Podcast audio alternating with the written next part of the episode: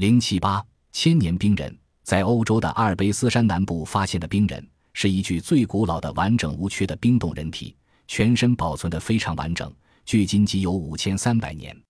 冰人的膝关节在冰人的发现现场，当法医学专家雷英纳汉恩发现一把尖刀般的打火石时，他便坚信，他们从冰中挖掘出的冰人可能是现代考古最重要的发现，一定能轰动全球。冰人死时穿着鹿皮衣和草皮肩，在附近有他的弓和箭、一把铜斧和其他工具。他们还保持着原状。冰人的皮肤、内部器官，甚至他的眼睛依然保持完好，就好像是在那里睡觉一样。冰人站起来有五英尺三英寸高，重一百一十磅左右。现在他只有四十四磅重。冰人右耳垂有一深深的洞，说明古埃及人穿耳锁。他身上唯一饰物是两英寸枝状皮质的白玉石圆盘，可能是穿在颈项周围的皮带。冰人皮肤上的刺花图案十分好看，有四个三英寸长的带子套在他的左脚上部，有一个十字形节点在其左膝盖上，还有十四条花纹纹刺在他的背上。康纳德斯宾德勒观察后说：“这不像现代的刺花纹。”这些纹身刺在他的身上，好像有一定的含义。奥地利研究人员将对这些纹身是怎样完成的进行研究。在古代，原始人纹身一般是先用针刺破皮肤，然后将灰摩擦或用颜色摩擦到伤口上制成。对冰人的物理检验，为了不影响其身体的完整保存，研究人员正研制高效能计算机，允许他们详细研究冰人，而又不必接触其木乃伊。利用计算机的轴向层面 X 线照相技术扫描获得三维立体图，研究人员能在计算机显示屏上观察到冰人骨骼和器官。结合计算机辅助绘图程序的一台 CAD 可以将此数据创制成三维塑料骨骼及精确的原始器官的复制器。英斯布鲁克大学生理系主任瓦纳普拉兹研究后得到的结论是：这名男子死亡时侧身向左边倾斜。用右臂伸出，放在其臀部。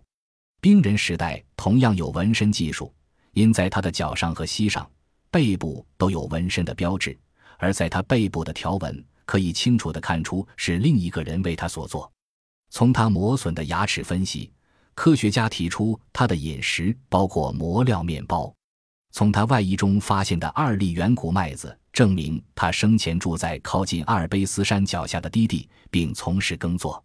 新石器时代的欧洲大约在七千年前就扩大耕种维尔金土地，第一批农民在开阔的土地上砍树、燃烧硬木树、种麦，在森林附近放牧他们的牛羊。在这一地区，他们已从事狩猎和钓鱼，逐步成为熟练的半游牧生活的人。这两种文化终于结合，在冰人的身上反映出耕作与放牧的混合性。人们推测。他可能靠面包生活，也可能从周围森林中采集树木的天然果实维持他的生活。英斯布鲁克大学实验室还对冰人的附属物进行了深入的研究。德国美因兹市罗马裔德国中心博物馆的考古学家马克斯·艾格把冰人的皮质物品清理得干干净净，并涂了油脂进行脱水处理。草编手工制品已被消除了湿气，成为干制品。木制品在大盆里清洗后，并涂蜡以防其被腐蚀。这次发现的最重要的木制品之角弓是用紫杉树心制成。紫杉树依然生长在西米龙冰川下的山谷之中，一这是发现冰人的地方。传闻过去这山谷的紫杉树是制造高质量角弓的最好的原料。